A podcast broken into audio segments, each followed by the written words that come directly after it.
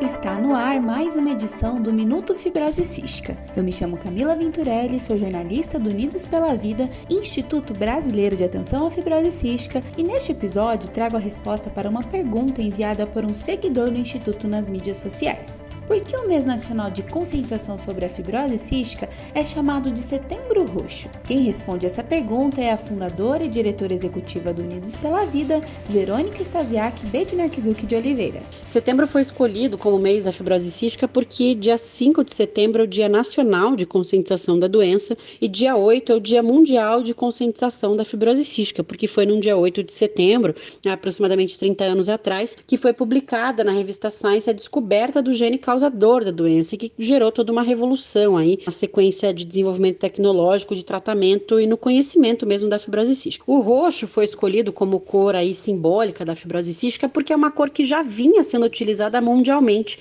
para representar a fibrose cística. Então, na verdade, a gente está seguindo essa tendência mundial de cor simbólica para a doença, justamente para que a gente possa aí então grossar esse coro de conscientização sobre a fibrose cística mundialmente falando. Então, por isso a gente trouxe aí para o Brasil e aí hoje o Unidos pela Vida então faz todo esse projeto de conscientização da doença também no nosso Setembro Roxo.